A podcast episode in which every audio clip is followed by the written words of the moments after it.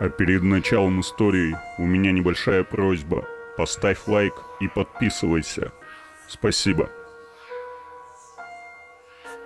Пляски невидимок.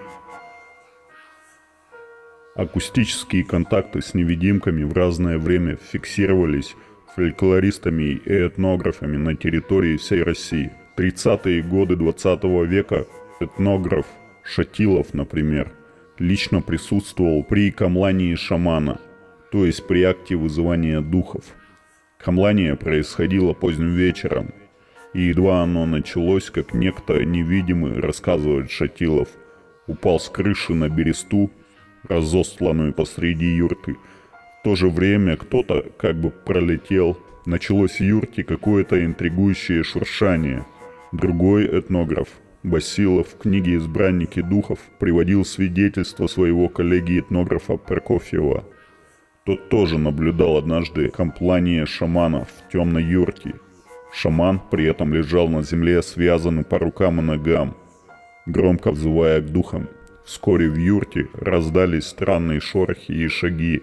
Не успевают замереть звуки шагов, вспоминает этнограф, как градом взрывается рой дробных звуков, будто множество маленьких роговых копытцев цокают по полу и по железной миске, свист рассекаемого воздуха, шелест, какие-то крики – в воздухе чувствуется ветер от взмахов крыльев, шорохи и неведомо чьи шаги, иные странные звуки, запускаемые неизвестно кем.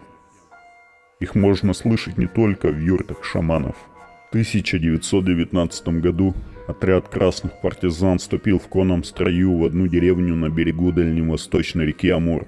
Спешившись и оглядевшись по сторонам, партизаны решили устроиться на ночлег в большом деревянном доме, Дом был новым, недавно выстроенным, однако почему-то никто не жил в нем. Едва люди в том доме разместились, как к ним прибежал перепуганный владелец дома, живший рядом с ним. Заметьте, в лачуге. И стал он отговаривать красных партизан. «Ой, ребята, я бы вам разрешил в моем доме переночевать. Да вот беда в нем чудится. Нельзя в этом доме спать. Вообще жить в нем никак нельзя. Партизаны были бравыми ребятами. Они прошли сквозь огонь, воду и медные трубы по дорогам гражданской войны.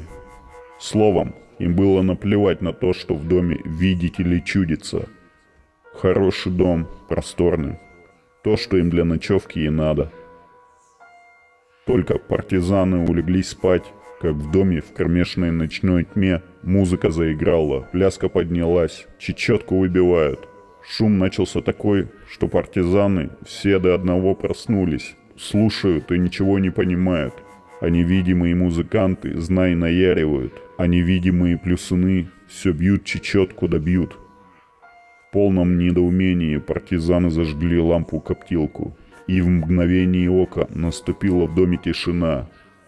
Огляделись мужики по сторонам, но никого, кроме самих себя, не обнаружили в доме. Только они потушили лампу, опять та же самая петрушка началась. Музыка, пляски. Да такая громкая музыка.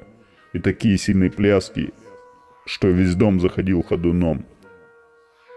Люди снова поскорее запалили огонь, и отмечает свидетель, пока светилка горит, ничего, все вокруг спокойно, никого нет.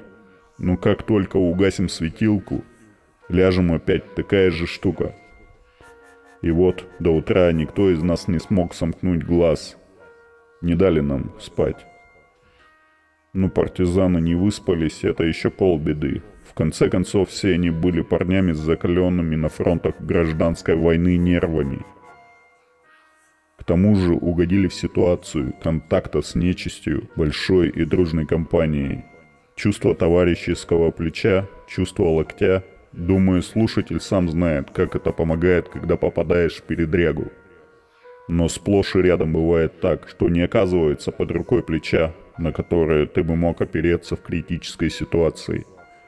Чаще всего нечистая сила, если верить быличкам, идет на контакт не с группой людей, а с человеком-одиночкой. Я уже привел немало свидетельств, подтверждения тому.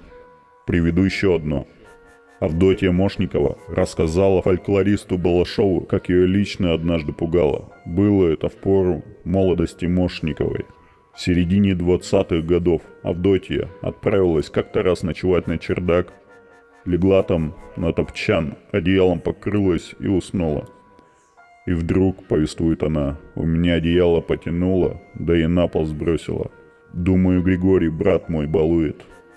Осмотрела я все вокруг, спичками чиркая, нигде никого нет.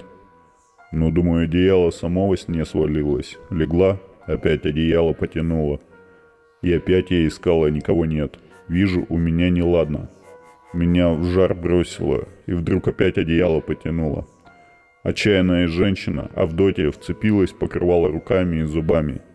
Какое-то время шла на чердаке упорная молчаливая борьба. Каждый тянул накидку в свою сторону – Невидимка слегка вверх, в гулкую чердачную мглу, а Мошникова рыча сквозь стиснутые зубы вниз, стараясь подмять под себя нагло умыкаемую вещь. Конечном счете, женщине надоело бороться с неведомо кем, и она с чувством произнесла фразу, которую я нахожу изумительной. Мошникова сказала «Пугай, не пугай, никуда не уйду». И невидимка, видимо, понял, что пугать Авдотью в самом деле бесполезно. Он отпустил одеяло и сгинул. «Я после этого больше никогда не спала на чердаке», — сообщила Мошникова Балашову. И добавила, спустя несколько дней после описанного происшествия, один из ее братьев, гармонист-самоучка Степан, залез поздним вечером на тот самый чердак. Скарабкался он туда с гармонией под мышкой — устроился перед слуховым окном и стал играть на гармошке. Так на него вспоминала Авдотья. Целый ящик старых газет вывернула. Другими словами, ящик со старыми газетами, стоявшими на чердаке, сам собой взлетел в воздух и, воспарив над Степаном, перевернулся вверх дном, строго над его головой.